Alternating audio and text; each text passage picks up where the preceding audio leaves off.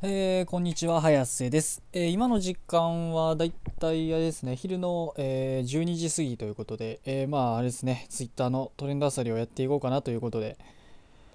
うーん、まあ見てるんですけど、トレンド11位、ビギナギナ2。お、これは、あれかな？ああ、なるほどね。はいはい。機動戦士クロスボーンガンダム鋼鉄の7人の、えに登場する、えビギナギナ2のガンプラが出るということで、へえ出るんや。すげえ。まあこれねあのクロスボーンガンダムって言ったらねあの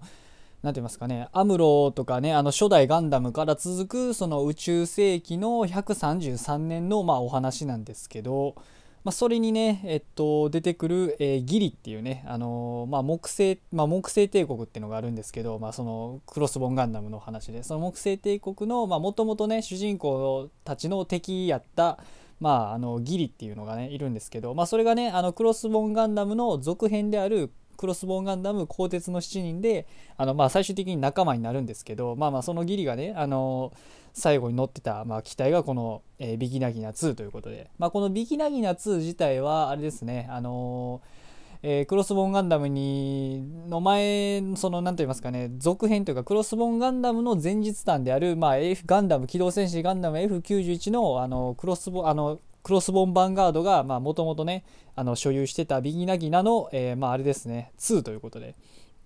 まあまあそれをね、あの、回収して、ギリギリ専用にね、回収して、なんかあの、腕にね、あの尻尾つけたりとかね、なんかあの、ギリ専用に改良したのがこのビギナギナ2ということで、まあ、木製決戦仕様って書いてるんでね。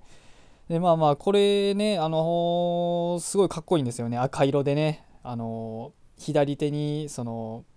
ビームカッター。ビームカッターっていうのかな？これちょっと名前僕ちょっとこの武装の名前はあんまり把握しないんですけどそのねまあきあのビームのカッターとかをねあの尻尾尻尾っていうかもともとねギリの乗ってた機体がねあの尻尾にこれを搭載してたんでまあビギナギナ2でもまあ腕に搭載してるということで、まあ、これがねすごくかっこよくて。でまたこのギリのねあの最後というかねあの最後がすごいかっこよかったんですよ。あの新新生木星帝国軍のえー、っとねえー、神の雷計画の何やったっけあのー、なんかコロニーレーザーみたいなのがねあったんですけど、まあ、それをね地球に向けて照射するのをあの地球に向けて照射照射するのを、あのこのビギナギナ2の最後ねあの手足なくなった状態で、まあ、特攻してその、ね、軌道をずらしてまあ、地球を救ったっていうね、まあ、最後だったんですけどいや本当にねビギナギナ2かっこいいんですよ、まあ、ギリもねあのいいキャラしててね本当に。なかなかあの人気、まあ、クロスボーンを知ってる人からすれば結構人気のあるモビルスーツだったと思うんで、まあ、これがね、あのとうとうこうやってガンプラ化されるということで、まあ、最近ね、特にあのクロスボーンのね、機体結構ガンプラ化されてるん多いですよね。えー、っと、何だったっけ？あのー、クロスオーンガンダムのこの鋼鉄の7人のラスボスである、えー、神のね、カリストだったっけね？神のカリストん？神のカリストだったっけ？じゃあ光のカリストか。光のカリストの、えー、登場機であるディキトスかな？ディキトス。ディキトスも確かあのえー、最近ちょっと前にガンプラ化されてたりとかして結構ねなんかね、あのー、クロスボーン来てるなって感じで。いや本当にねクロスボーンガンダムねあれアニメ作品ではないんですよクロスボーンあのクロスボーンガンダムって。漫画作品しかないんですけど本当にね根強い人気があってもうみんなずっとねあのアニメ化してくれアニメ化してくれっていうのはねあのずっと言ってるんですけどまああの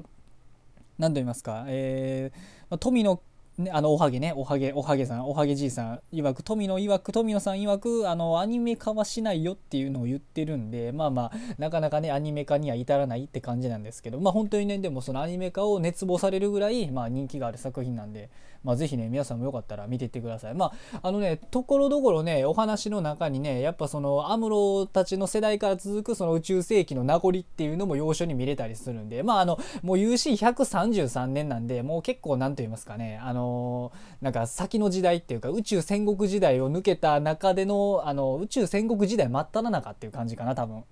その辺りの時代なんで、まあ、ビクトリーガンダムってあるじゃないですか。あれの言ったちょっと前のお話っていうのがね、まあ、このクロスボーンガンダムなんで、まあまあ、なかなかね、要所にね、その宇宙世紀の名残というのも見えたりとか、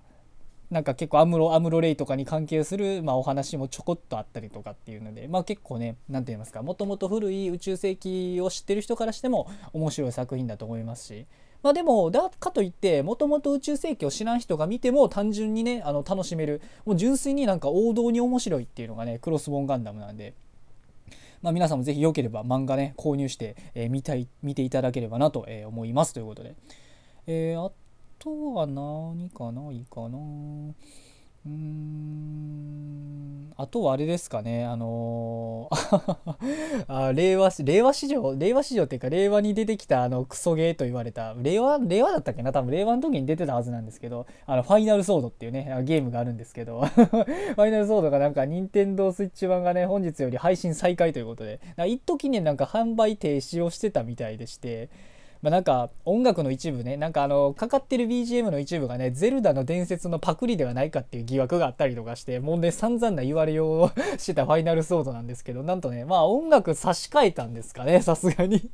まあでもあれですけどね正直音楽差し替えたところであのファイナルソードのクソゲーっぷりはねあのねすごいんですよね。もうなんかこれがね令和のゲームなのかって言いたくなるぐらいのねクオリティとなっておりますのでまあもしねあのクソゲーマニアの方はねよければファイナルソードまあ多分クソゲーマニアの方だったらファイナルソードはもう目つけてるとは思うんですけど、まあ、ぜひ皆さんもよければやってみていただければと、まあ、ちなみに僕は買ったことはございませんということで僕はあのなんか実況してる動画を見ただけのあれなんで、まあ、あんまりねあの